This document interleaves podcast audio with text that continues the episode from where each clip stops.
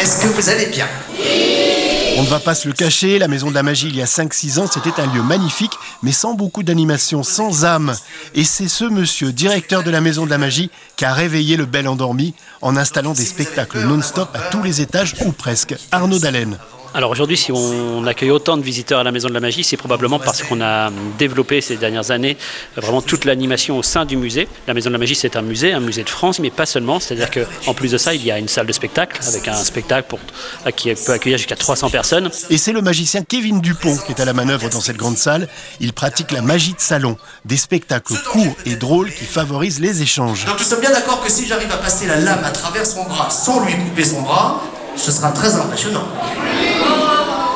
Et si ça foire, ce sera également très impressionnant.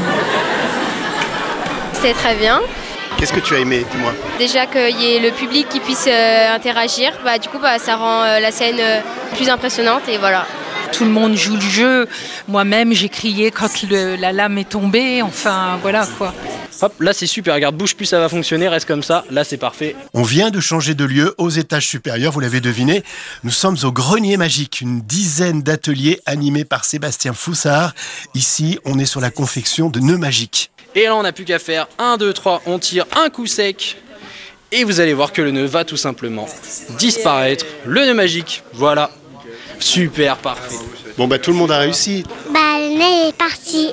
Montre ah bah oui, il n'y a plus rien. Bravo.